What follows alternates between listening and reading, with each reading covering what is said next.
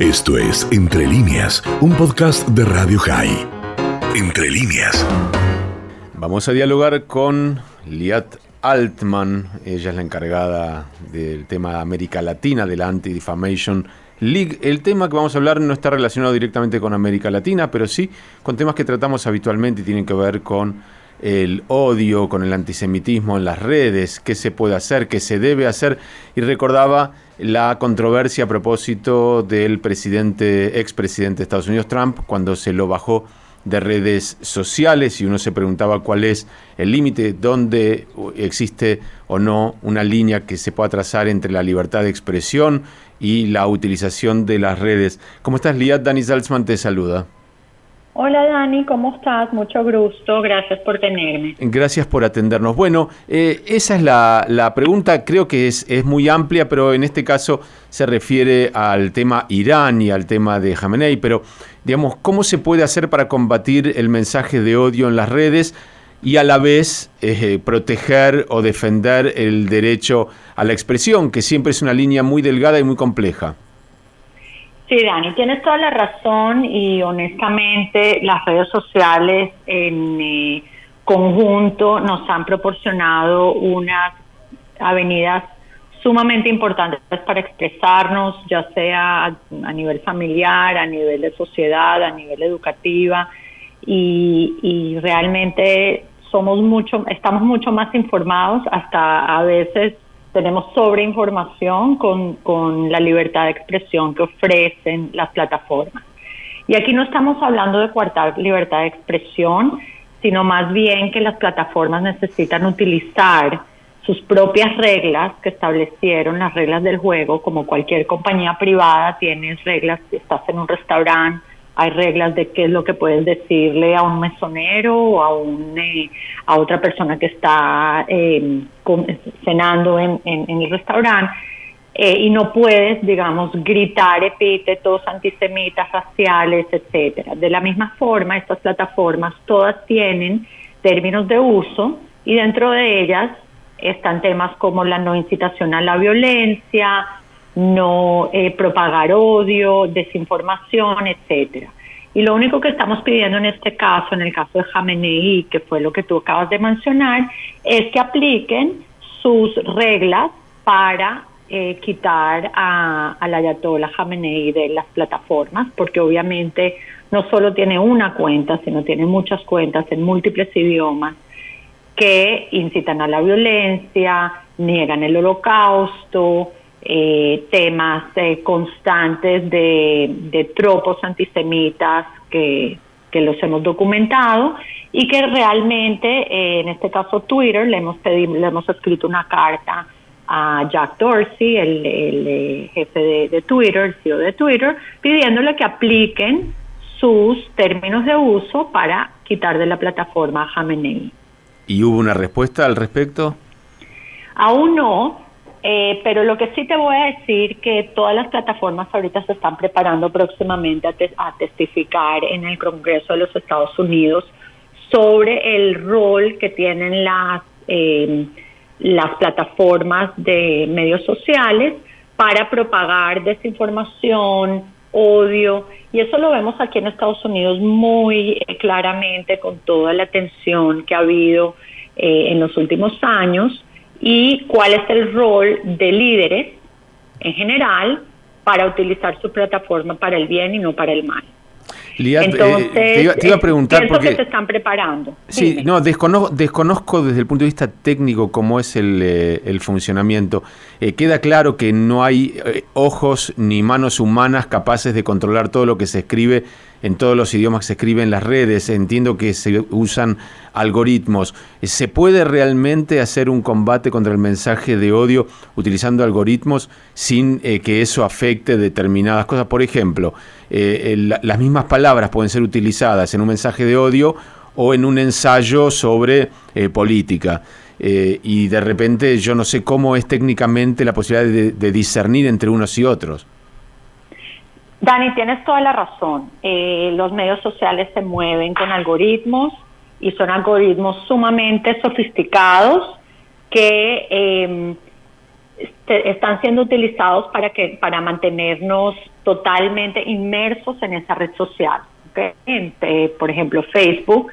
Eh, si yo me meto a Facebook y de repente veo, eh, hago clic a una propaganda de productos de cabello, al día siguiente me van a salir otros productos de cabello y, otros productos relacionados con belleza, etcétera, ¿no? Ellos saben exactamente lo que estamos viendo, cuánto tiempo nos paramos en cada una de las noticias y de la misma forma que me pueden vender a mí un producto de cabello y que pueden mostrarle a sus eh, patrocinadores que yo estoy enamorada de los productos de belleza, nosotros estamos convencidos que ellos pueden armar algoritmos que puedan detectar ciertas palabras. Es, tienes razón que el contexto es muy difícil de, de discernir si es un contexto positivo, que está hablando bien de un judío o de un asiático o de una persona de color, o si está hablando mal y es un, es un tema de odio. Pero para eso hay monitores y nosotros estamos convencidos que las plataformas ganan suficiente dinero para vendernos productos y para mantenernos totalmente adictos a sus plataformas, que de la misma manera pueden invertir en temas sociales, en temas de derechos civiles, en temas de eh, un ambiente mucho más propicio a mensajes positivos y eh, denunciar y utilizar sus plataformas para el bien y no para el mal. Bien, estaba pensando en esto de los mensajes de odio eh, y vos hablabas de las reglas que deben regir a empresas privadas, por ejemplo, o públicas de todas formas. Y estaba pensando en Irán, porque en Irán, eh, y lo sabemos, los textos de estudio, y no solo en Irán, eh, puede ser en, la autoridad palestina, textos de estudio están eh, de alguna manera incentivando el odio racial, el odio religioso, y no veo, porque eso sería mucho más fácil, es más fácil de comprobar y más fácil de, de actuar sobre eso, que tampoco las naciones del mundo estén muy interesadas en cortar con, ese, con esa práctica. Y lo digo porque eh, si una empresa privada tiene que tener reglas, me imagino que las Naciones Unidas deberían tener reglas y no deberían aceptar como miembro a un país que en su plataforma de estudio, eh, por ejemplo, estimula el exterminio de los habitantes de otro país miembro. Y sin embargo, eso no sucede. Sí, bueno, eh, tienes toda la razón y, son dos temas un poco, me gustaría separar los dos temas. El tema de las Naciones Unidas, podemos pasar media hora nada más hablando de todas las injusticias, sobre todo con respecto a Israel y la cantidad de comités que hay para denunciar a Israel y el trato eh, que le da a Israel, el, supuesto trato que le da a los palestinos y todo el tema de los refugiados, etcétera. O sea, si quieres podemos hablar de del tema de las Naciones Unidas, le, ponemos un, un, punto de aparte para, para hablarlo en otro en otra ocasión. Eh, y obviamente es un trato injusto que se le da a Israel. Ahora, con respecto al tema de las reglas que tienen las compañías y eh, el tema de los libros de texto eh, en el mundo eh, musulmán en el mundo árabe, nosotros hemos tenido una, tenemos un colega que habla árabe, habla farsi, y ha podido analizar varios eh, conjuntos de textos, de libros de textos que se están impartiendo hoy en día, en este momento, en lugares como Arabia Saudita, libros de textos de Hezbollah en el Líbano, libros de texto en Irán. Y en cuanto, y, en todos estos textos que hemos analizado hay temas muy problemáticos que se le están enseñando a los chicos desde, desde pequeños, desde primaria hasta secundaria, ¿no? Pasando por, por, el tema de colegio medio. Eh, específicamente en Irán, si queremos seguir con el tema de Irán, eh, los libros de texto que hemos analizado, eh, nada más los más recientes en este año y el año pasado, tenemos, se desglosan, lo, lo hemos desglosado en varios temas que son muy problemáticos. Número uno, el odio a los judíos, la demonización del sionismo y la destrucción del Estado de Israel, como lo has, lo has dicho muy bien. Y, y, los, y los líderes iraníes siempre, tanto el, ministro de Relaciones Exteriores como otros líderes, dicen, no, nosotros no tenemos nada contra los judíos, tenemos una comunidad judía aquí, etcétera. Lo nuestro es contra Israel.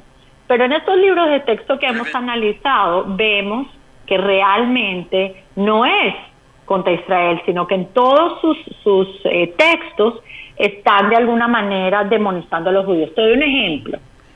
Un ejemplo en, en el grado 11, en un libro de sociología.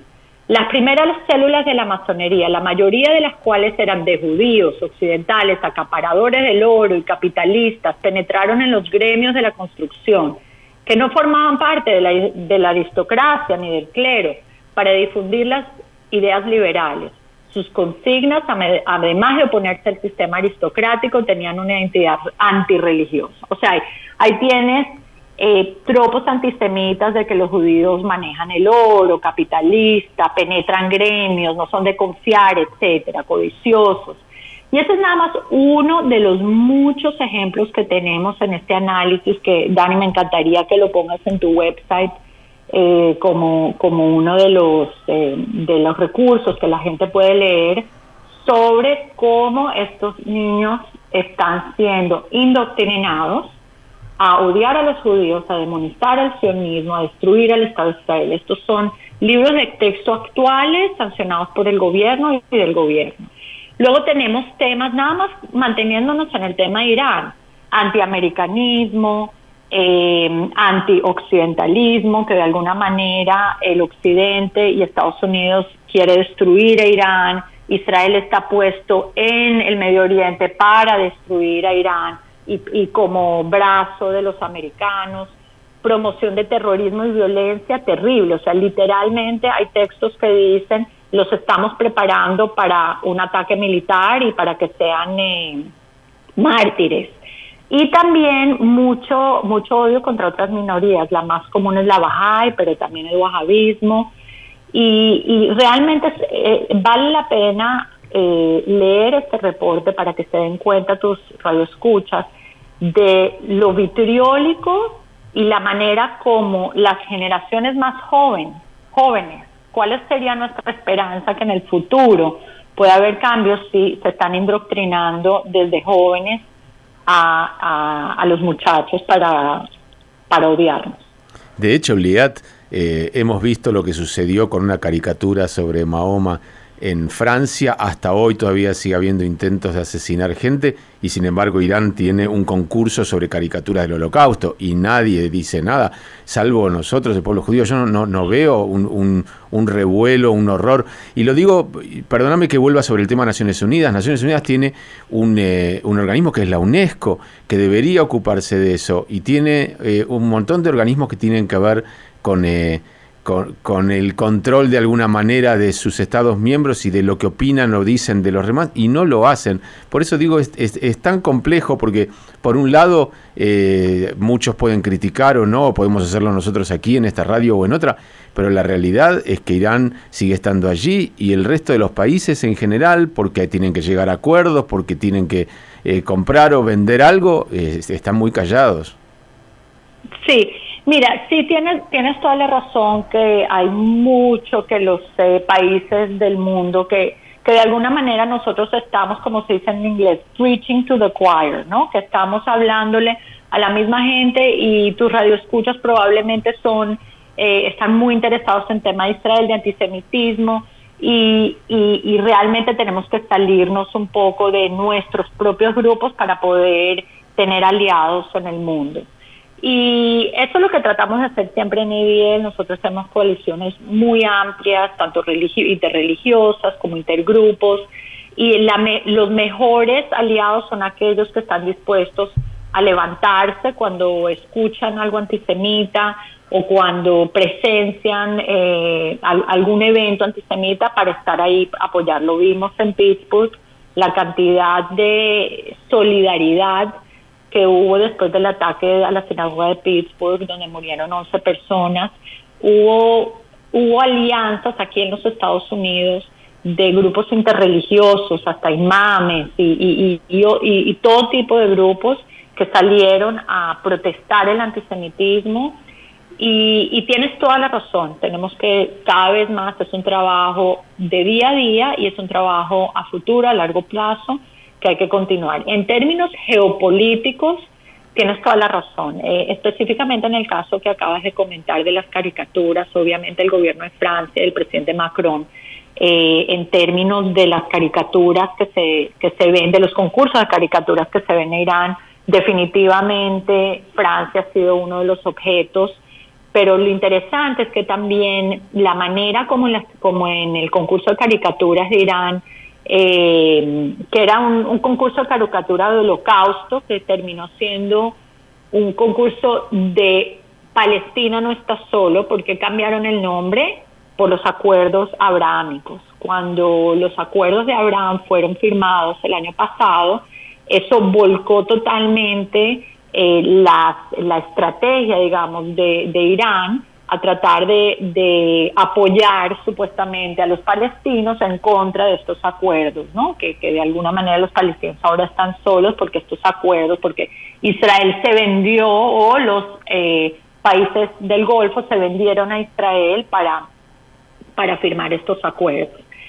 Y, y sí, eh, ese, ese, esas caricaturas son terribles, sumamente antisemitas, sumamente antisionistas, obviamente, y es un concurso que es el tercer concurso que Irán ha hecho eh, para demonizar al Estado de Israel, para demonizar a los judíos. Mezclan el tema de Macron, por ejemplo, como vendido, como un arma del sionismo, eh, el tema obviamente que Israel es ilegítimo, que estuvo puesto, que el holocausto, el supuesto holocausto sucedió en Europa, entonces porque Israel está en el Medio Oriente, o sea, todos los temas que ya conocemos a profundidad. Ahora, quiero, quiero decirte que a pesar de todos los problemas, en las Naciones Unidas han habido algunos cambios en los últimos en los últimos años. Eh, mencionaste la UNESCO, ellos tienen un departamento de del combatir el holocausto y como bien sabes en enero, el 27 de enero celebran a nivel mundial y sí a través de la UNESCO han, han tratado por lo menos el tema del holocausto, no obviamente Israel es otro tema, pero el tema del holocausto han tratado de implementar o institucionalizarlo eh, a nivel mundial. Y hoy en día vemos que el 27 de enero es un día que se celebra a nivel mundial y muchos de nuestros aliados, países aliados también lo, lo celebran, ¿no? Eh, y, por último, eh, también... Sí, te recuerdo, Liat, recuerdo que es la misma UNESCO de la cual Israel salió después de la famosa resolución sobre Jerusalén. O sea, sí, por eh, supuesto. hay un, un desequilibrio manifiesto allí.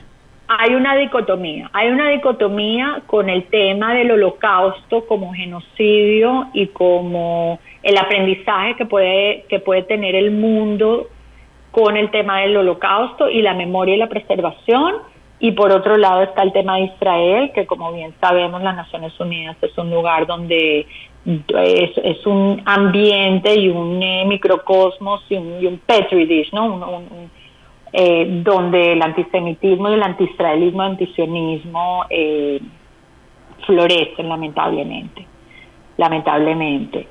Eh, Mira, eh, también en el 2019 el doctor Ahmed Shahid, que es el eh, eh, Special Rapporteur ¿no? de, de las Naciones Unidas, sí se hizo un reporte sobre antisemitismo, ¿no? de antisemitismo global. Entonces, este, o sea, obviamente el objetivo tiene que ser la implementación del, del tema de, de la ira, del, de la definición del antisemitismo, es todavía un trabajo de campo enorme y gigantesco. Y no se va a solucionar mañana, sino que es algo que no solamente Israel, sino todas las instituciones judías de defensa en el mundo estamos tratando de, combatir el día a día. Por eso nos levantamos cada día a hacer nuestra tarea como ustedes, nosotros aquí desde la posibilidad de difundirla. Les mandamos un abrazo muy grande, Liat. Gracias por este tiempo. Dani, muchísimas gracias a ti, a tus radioescuchas y por favor cuelga en tu website estos reportes para que todo el mundo los pueda ver y pueda ahondar más. Vamos a poner tanto el de las caricaturas como el de los mensajes de odio en el sistema educativo. Te mandamos un abrazo. A ti también, Dani. Cuídate mucho. Liat Altman es la encargada de asuntos para América Latina de la Anti-Defamation League. Esto fue Entre líneas, un podcast de Radio High. Puedes seguir escuchando y compartiendo nuestro contenido en Spotify, nuestro portal radiohigh.com y nuestras redes sociales. Hasta la próxima.